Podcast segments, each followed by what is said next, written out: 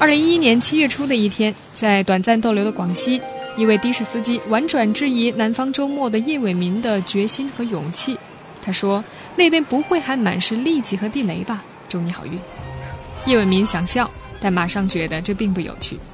一个社会主义国家的公民准备到另一个相邻的社会主义国家旅行，出发前却收到忧心忡忡的告诫和真诚的怜悯。尽管时间已经到了公元二零一一年，尽管中国到那边已经通途万里，但对为数不少的中国人来说，路的那头依然是嗜血的丛林和荒芜的大地。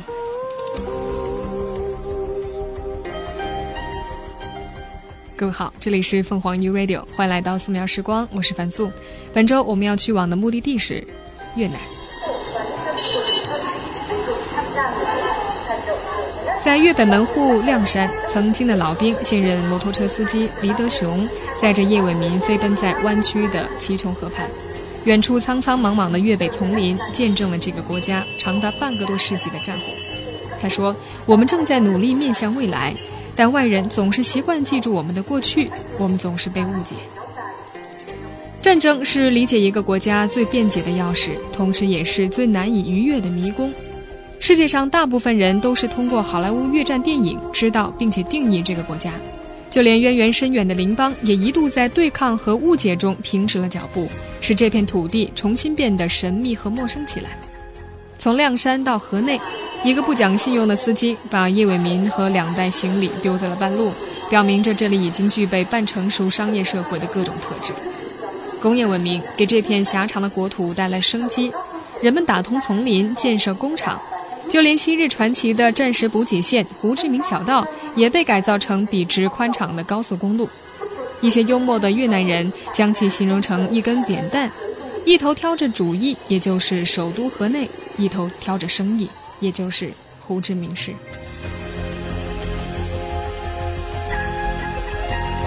一位越南商人说：“我们正沿着正确的方向做正确的事。”他有理由感到骄傲。当今的越南不仅政经稳定，还光环耀眼。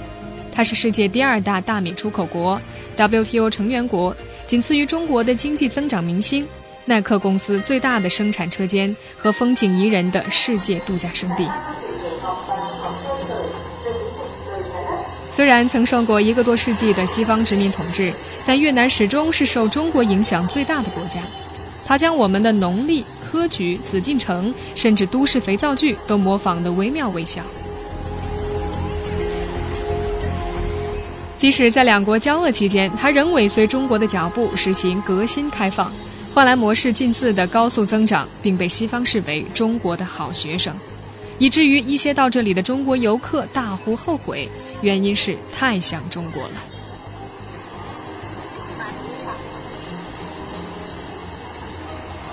活跃的边贸和直接投资使越南成为重要的对华经济依存者。从鞋子、衬衫到拖拉机，人们的生活一天也离不开中国商品。在河内一个路边茶摊，越南大学生明柳这样憧憬未来。他说：“我希望进入中国公司，那里报酬丰厚，而且前景光明。”为此，他每天凌晨五点爬起来学习汉语，并和众多志同道合者组成了汉语俱乐部。但是。如果继续以小老弟的眼光来看待这位南方近邻，则是不合时宜的。在越南，除了无处不在的中式庙宇和古诗词，咖啡和面包也大行其道，这是西方殖民者的统治遗留。越南两千多年的历史几乎都以大国附庸的角色而存在，这带来两种后果：舶来品的堆砌导致实用主义的横行，和极大的激发了民族性。所以我们不难理解越南对中国复杂的感情所在，向强邻学习的热情和警惕性同样高涨。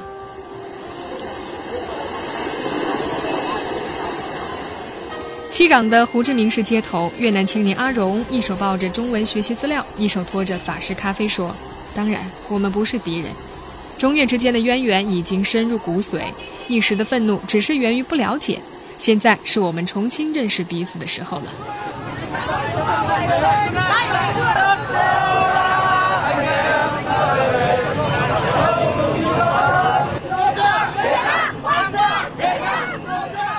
二零一一年的八月十四号，越南首都河内，在中国大使馆前，一场反华游行正在进行。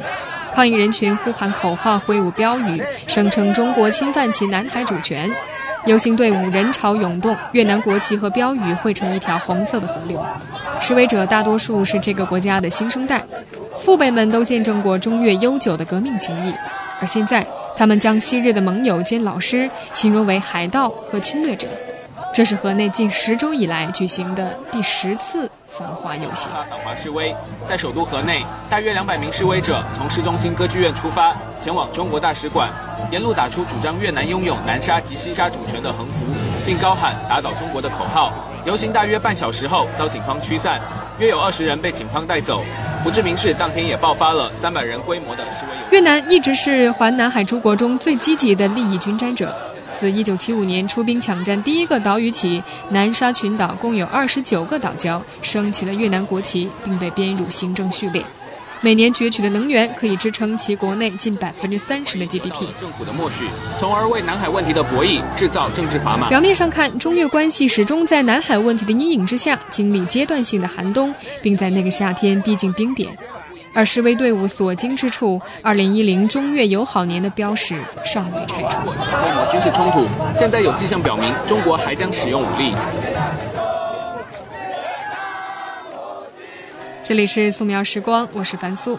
第二节，我们去了解为何越南会如此的警惕中国。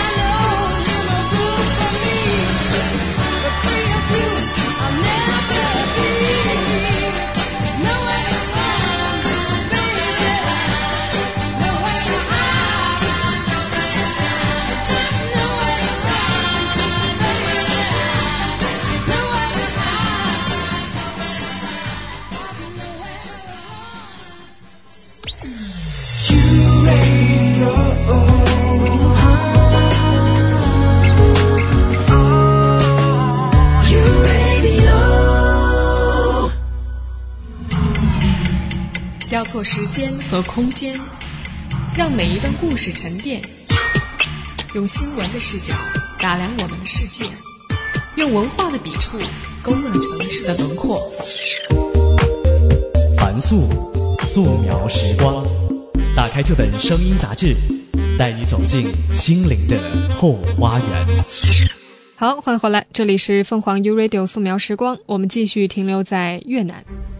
在二零一一年七月十七号的反华游行中，纵使口号震天，二十三岁的阮诗姿仍然能够感觉到对手的强大，他不动声色地附着在每一个角落。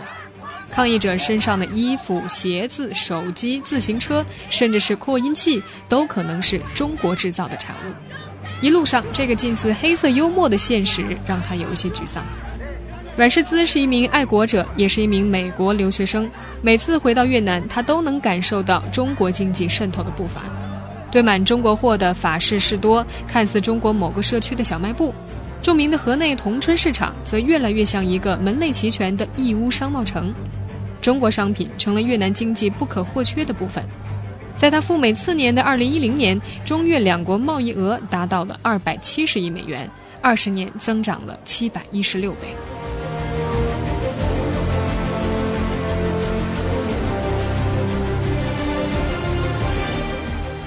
巨量的中国货品大多从北方进入。在两国一千三百四十七公里漫长的边境线上，十二个国家级口岸和二十五个贸易互市点繁荣异常。亮山新青口岸服装商人黎文辉说：“中国人生产了我们需要的一切。”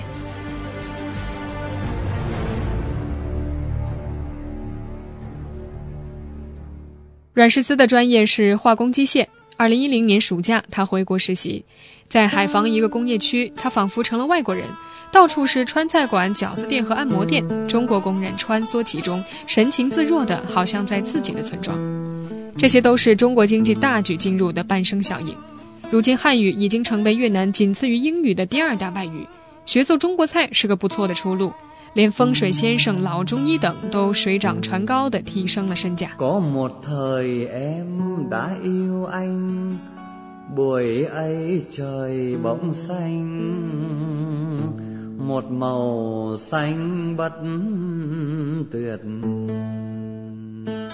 尽管2010年的 GDP 历史性的突破千亿美元，越南的经济总量仍比不上中国深圳一个市。经济规模的悬殊带来失衡的经济依存。对于中国来说，中越双边贸易额仅占其对外总贸易额的百分之零点四左右。也就是说，在贸易方面，越南对中国基本上没有多大的影响力，而反过来。就不一样了。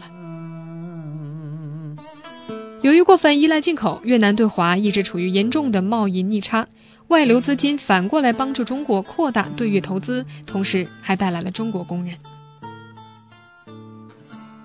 越南媒体曾经曝光过一个让人不安的现实：一共有三点五万名中国劳工在越南，宿舍区是他们的王国，他们建立村社，用家乡的名字命名道路，大声喝酒和随地吐痰。海防市一个越籍电工说：“他们抢走了我们的饭碗，还毫无顾忌地复制中国生活模式。”有媒体报道过，2009年海防市一个中国工人喝醉之后和一个越南店主的摩擦，竟引发了两百多人的群殴。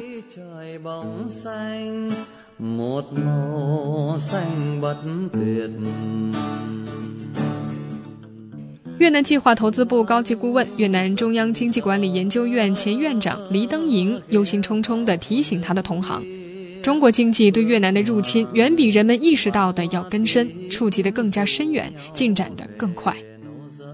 相比经济层面的责难和惊觉，北方威胁论在越南历史里则拥有更深的渊源。北方在这里指代中国，它甚至被写进教科书，描述成一个贪婪的扩张者。”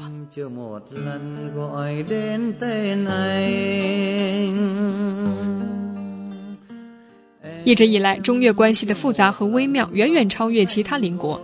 自秦朝后一千年间，越南一直是中国封建王朝直接统治下的郡县。北宋初年独立之后，围绕领土的恢复和反抗成为两国关系长期的主题。为了激发民族意志，越南统治者将中国军队形容成为凶残无度的侵略者。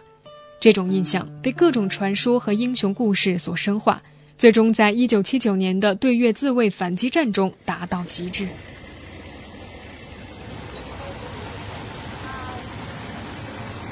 在越南，“船老”是对中国人的蔑称，传说最早到越南的中国人是一群摇着船而且长相凶狠的渔民，他们觊觎这片土地，并且带来战争。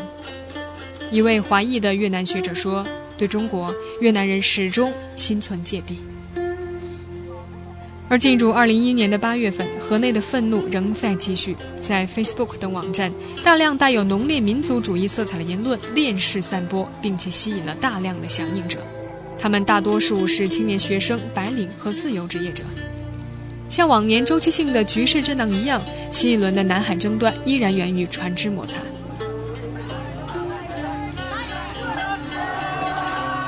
五月二十六号，由越南首先发难的中国巡逻艇破坏越南探油船，充当了风暴里蝴蝶的翅膀。局势在六月之后迅速变得紧张，非越中相继军演，美国高调介入，各国剑拔弩张。中越两国互联网也成为虚拟的火药桶。六月初，一篇名为《爱国记者》的匿名网帖获得惊人的浏览量。作者用忧愤的笔调描述了一个越南青年在国家内忧外患下的心声。最后，他号召说：“敌人正在用你买牙膏和收音机的钱来造子弹，所有有血性的越南人都应该联合起来抵制中国货。”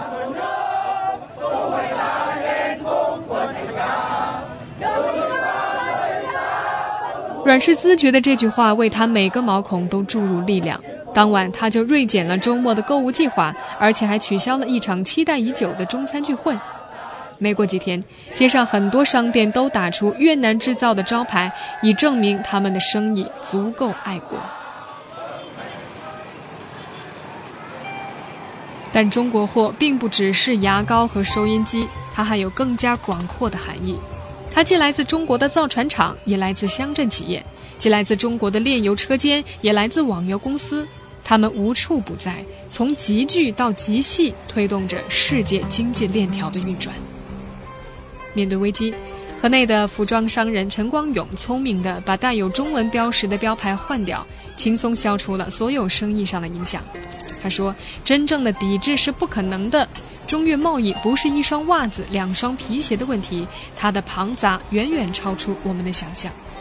而支持他这一说法的证据是越南海关总局2011年7月份的统计报表，过去半年中越贸易额仍然强劲增长了百分之三十点五。在如今的越南，一个彻底的华货抵制者肯定会寸步难行。他甚至无法使用烤箱、手机、淋浴器或更多的东西。他想驾驶摩托车，油箱里装的是中国的汽油。他想用电脑，发现连电也是购自中国的。他感到愤懑，想拨通朋友的电话来倾诉，无意中又享受了中国城建的基站信号。如果要彻底抵制，他甚至无法开口抱怨，因为现代越南语中有大约百分之七十的词汇来源于汉语。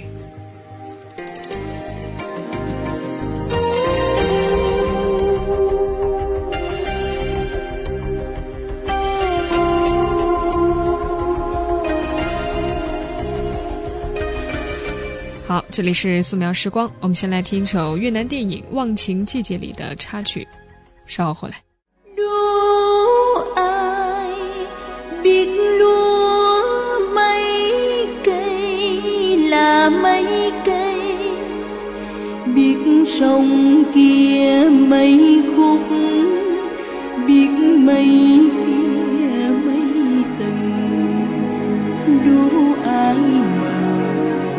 setting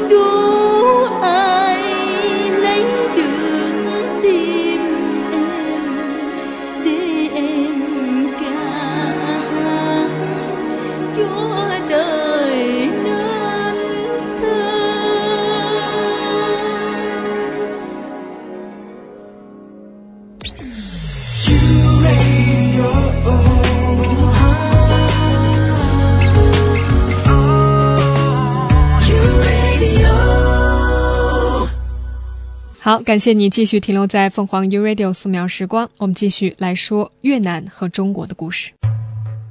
越南到处充满了中国的身影，甚至缺少中国，它就无法完成对自身历史的叙述。两千多年来，越南从中国引入了农历、科举、中医、文官制度和酷似故宫的紫禁城，在这里，孔子同样被膜拜，春节也是最重要的节日。城隍庙也香火兴旺，就连首都河内的旧称也非常中国，叫做升龙，而龙则也被越南人视为本民族的祖先。越南语虽然被拉丁化了一个多世纪，但至今仍然遗留着强烈的汉文化痕迹。时至今日，它仍然要借助汉语来充实词汇，比如公安和社会主义。《三国演义》和《西游记》等古典名著拥有大量的读者。而越南文学史上最伟大的作品《金云翘月》，其故事蓝本也是出自中国清代的同名小说。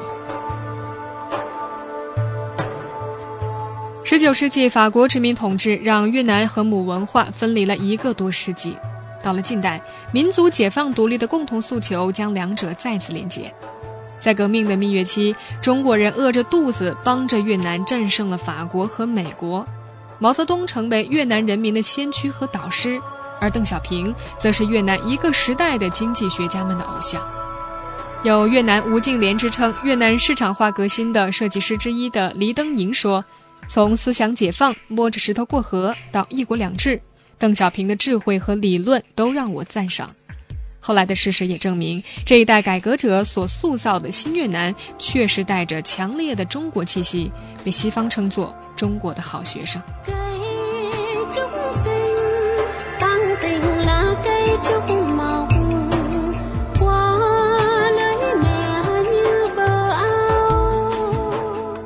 即使是最漫不经心的越南人，他仍有无数的途径感受中国。来自中国的电影和电视剧几乎霸占了老百姓的电视机，流行音乐则永不停歇地震动年轻人的耳膜。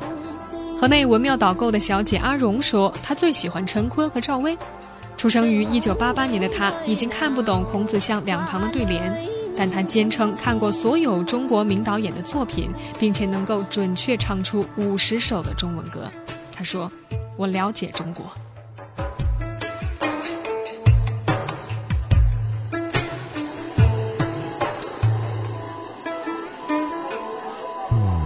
从广西边境友谊关出发，穿过苍苍茫茫的粤北丛林，战争年代血流成河的扣满山岭和蜿蜒绵长的祁琼河，即可通过各种交通工具便捷舒适地抵达粤北门户亮山。这是一座年轻的城市。一九七九年中越边境战争的炮火曾把这里夷为平地。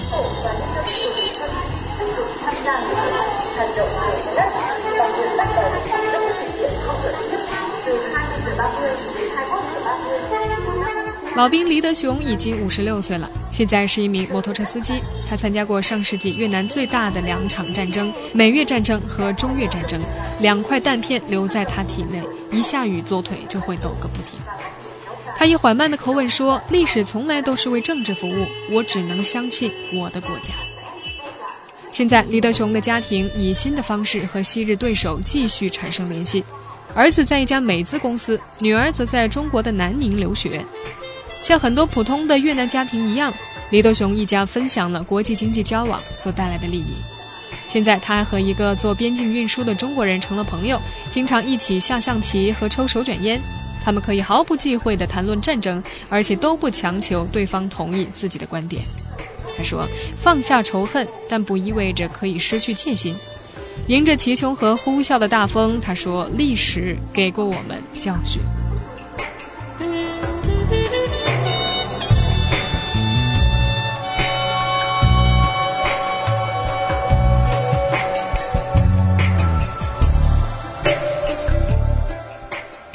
越南位于中南半岛的东部，是一个南北纵向狭长型国家。由于扼守从太平洋到印度洋的战略通道，历史上多次成为大国争夺的对象。除了影响最为深远的中国，越南在19世纪被法国统治，二战中被日本占领，接着美国人又来了。军事强权带来文化殖民，同时刺激了民族性。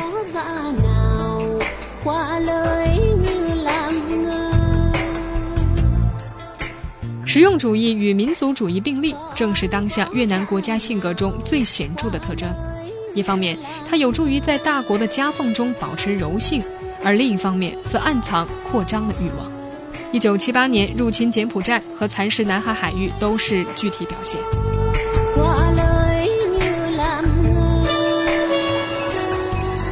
当老兵黎德雄疾驰在边境线上时，往南七百多公里外的岘港渔民张水勇正试图平复复杂的心情。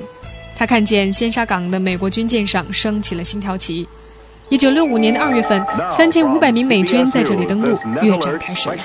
在被美军燃烧弹夺去两名亲人之后，他拿起了反抗的步枪。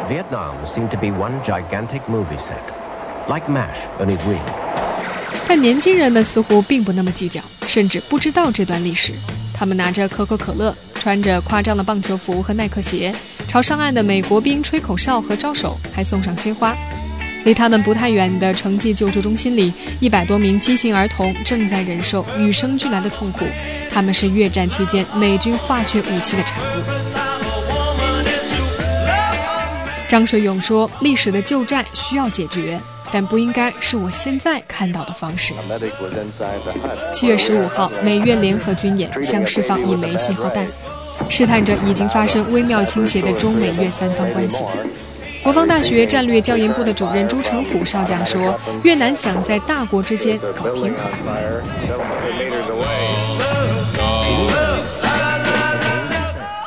越南对美国的示好有军事方面的原因，也有经济上的考虑。与最大贸易逆差国中国相反，美国则一直是越南最大的贸易顺差国。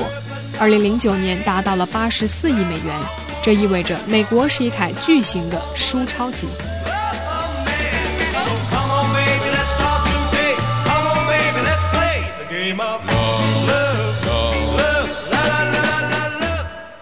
滚滚美元让越南淡化战争记忆，和宿敌握手言和，结成新的同盟。而美食生活在越南年轻人中不但不被仇视，而且越发的向往。在河内西湖旁的酒吧街，入夜之后霓虹绚烂，姑娘衣着性感，迈着暧昧的舞步，以结识西方人为荣。而越南的知识界也在为新的外交思维提供理论支持。学者们认为，越战只是意识形态之争，但是中国人却为了领土和利益，远华亲美。这正是现实中中越关系上一层难言的色彩。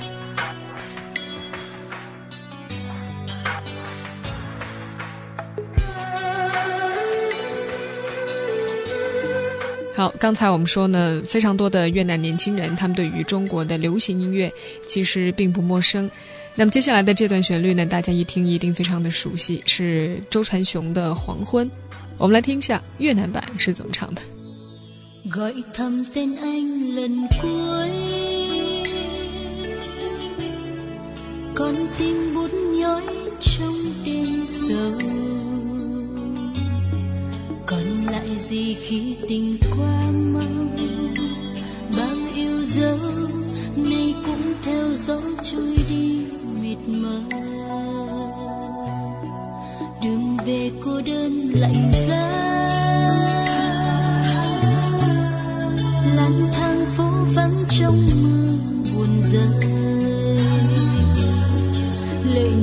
Trên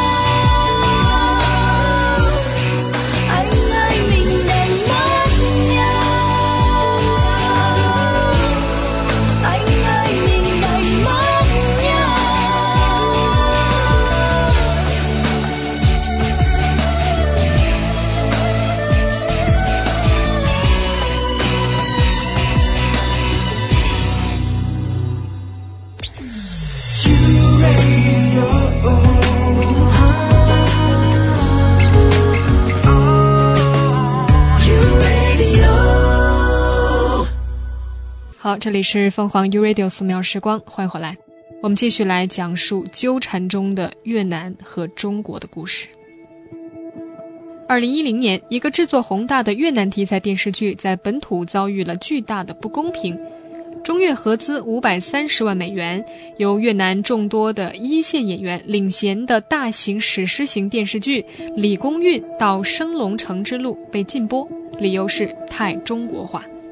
这部原定为河内建都一千周年献礼的作品，讲述越南太祖皇帝的成长历程，拍摄点在中国的横店。越南影视审查方看后非常的不满，说把越南的太祖皇帝拍成了中国皇帝。而一个言论温和的越南学者也不太走运。同年底，越南社会科学院中国研究所的前所长阮辉贵接受一家中国媒体的采访，表达了中越文化同源的观点，结果遭到了口诛笔伐。反对者认为，这无非等同承认越南文化出自中国文化，是对历史的歪曲和对民族的冒犯。最后，他不得不发表声明，说是在非正式场合受到了诱导式访问。失去献礼剧的河内千年大庆依然热烈，只是中国因素被媒体最大限度的回避。而仅仅是在一个多世纪以前，越南还是一个典型的华文国家。法国殖民者到来之后，设计了一套拼音文字，在一九四五年左右基本取代了汉字。此后，随着中越关系的起伏和民族主义的抬头，越南教科书淡化了两国的历史交集和文化渊源，搁置中文名著，还一度取消了中小学的汉语课。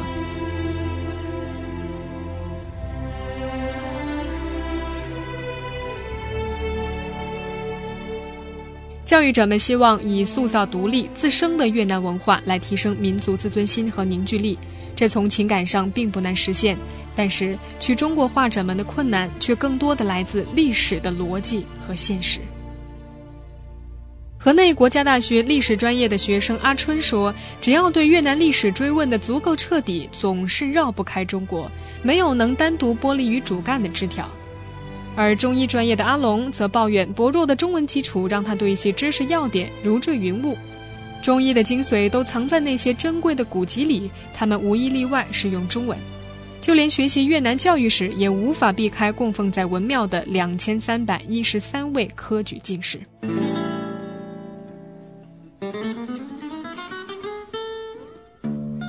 今天的中国在越南一头冷一头热，一方面，官方努力切除与中国的文化脐带，造成大众认知空白；而另一方面，崛起的中国正在散发无穷的魅力，像世界大部分地方一样，中国热在越南也兴起。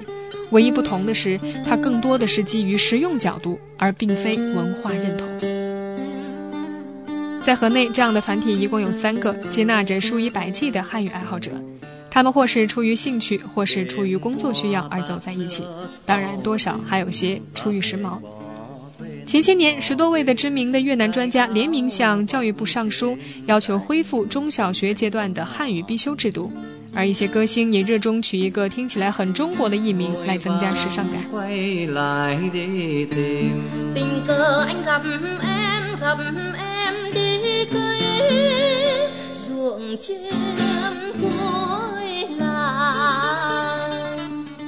中国是一个大金矿，越来越多的越南人认可这一点，并且付诸行动。十万名越南学生正在中国一百多所大学里学习，是赴美越南学生数的十倍。规模更庞大的淘金者则分布在中国的每一个角落，赚取双倍甚至多倍于国内的薪酬。而有更多的越南黑工通过非法渠道来到中国，女性更容易留下来，她们就是中国剩男圈里著名的越南新娘。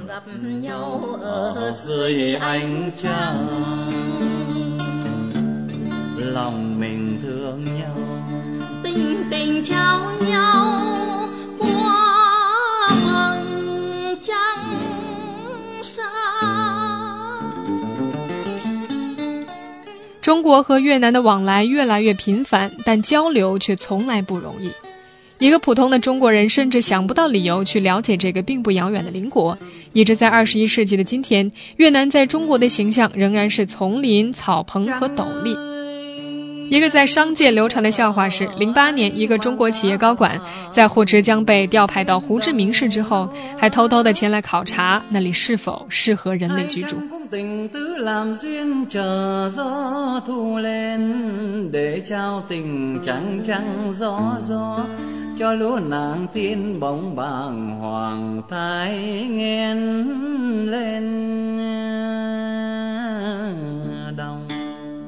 在越南，出于战时宣传而遭到扭曲的中国人形象仍然深入人心。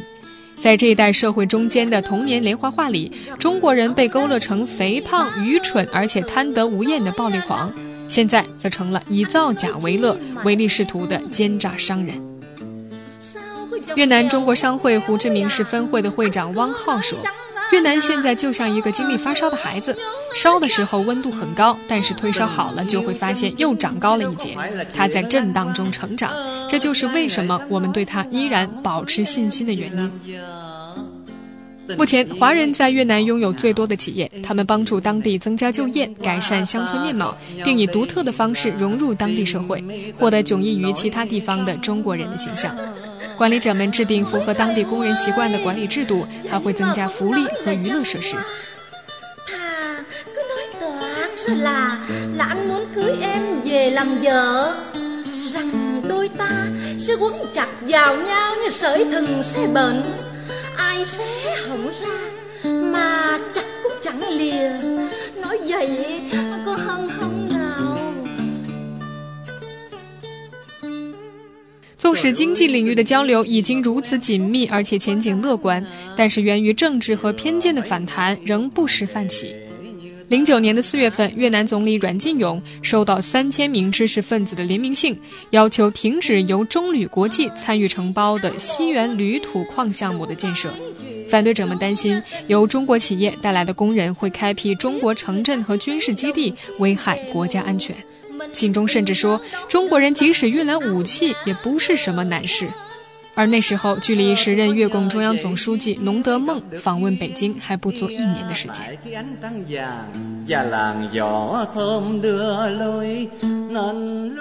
零八年的五月份，时值越南金融危机最危急的时候，农德梦来到中国，向中国领导层强调中越同志家兄弟的传统友好关系，称这是胡志明主席、毛泽东主席亲自缔造。两党两国历代领导人精心培育，是越重两党两国和两国人民的无价之宝。言论之恳切，是其历次访华的首次。农德梦此举被外界广泛理解为向北京求援。随后，中国连同东盟以及日韩出资八百亿美元，筹建共同外汇储备基金，向越南提供援助。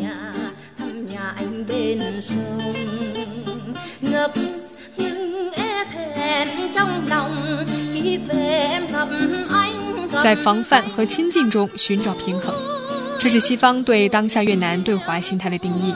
一方面，他不断的努力摆脱中国的影子，甚至认为在某些方面已经可以成为中国的老师；而另一方面，他又不敢得罪或者失去这个强大的邻国，因为会危及生存。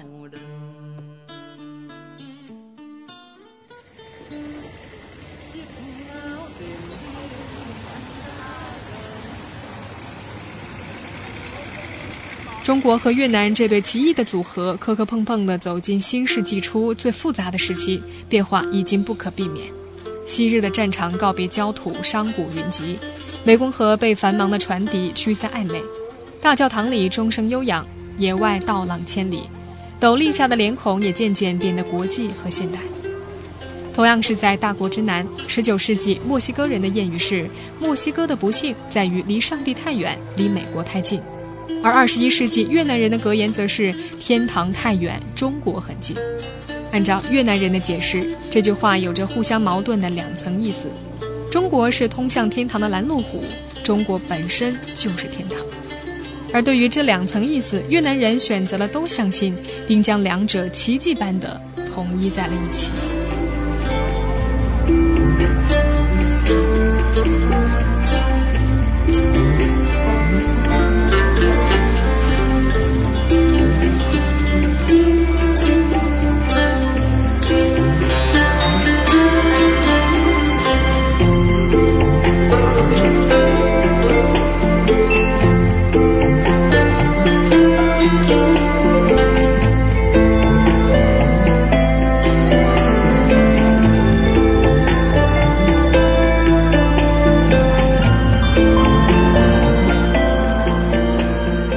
以上就是今天素描时光的全部内容。凡素在香港，祝你平安如意。我们下周再见。